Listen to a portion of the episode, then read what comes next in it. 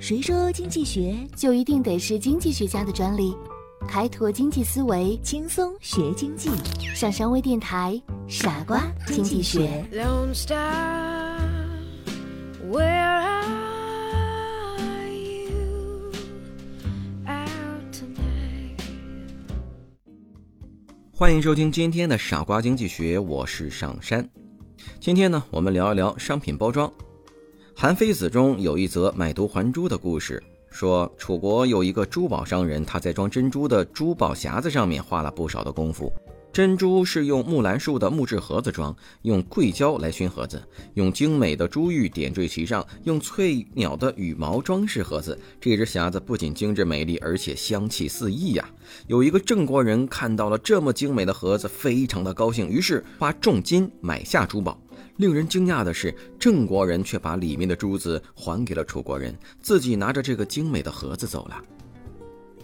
这个故事形象地说明了商品包装的重要性。过去人们并不在意包装，认为真金总是会卖个好价钱。但是在市场经济的环境之下，质量再好的商品没有好的包装就没有吸引力。现今产品的包装越来越受消费者的关注，并且逐渐形成了包装经济。商品如果不经过包装，往往得不到消费者的认可。事实上，商品包装确实是整体产品的一个重要组成部分，具有保护和美化商品、便利经营和消费以及促进销售的功能。商品质量好，当然会受到人们的喜爱。但是如果它的包装差，这样质量就连带着会大打折扣。但对于一件被推销的商品，更多的人还是在关注包装。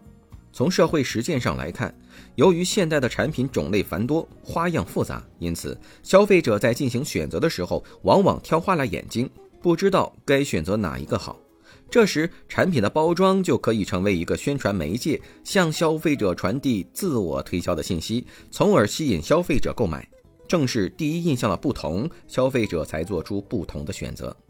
各大企业经营者正是观察到了这一点，才将更多的资本投注到广告包装之上。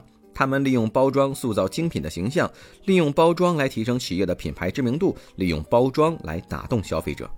在产品同质化越来越明显的今天，商品包装正在成为企业产品销售成功的不二法门。不过，对商品包装并不是越精美越好，总体上对商品包装要有一定的要求。一适应各种流通条件的需要，要确保商品在流通过程中的安全。商品包装应该具有一定的强度，坚实、牢固、耐用。对于不同运输方式和运输工具，还应有选择的利用相应的包装容器和技术处理。第二点，应适应商品特性。商品包装必须根据商品的特性，分别采用相应的材料与技术，使包装完全符合商品理化性质的要求。第三点。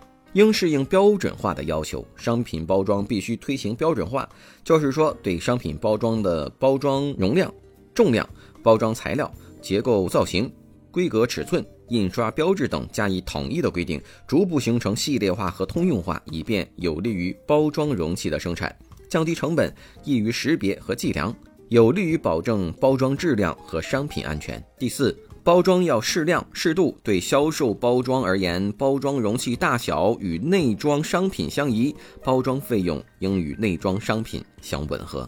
第五点，商品包装要做到绿色环保。总之，商品需要适当的包装，只要有了迎合消费者审美观点和文化意识的包装，就能够达到同推销产品一样的效果。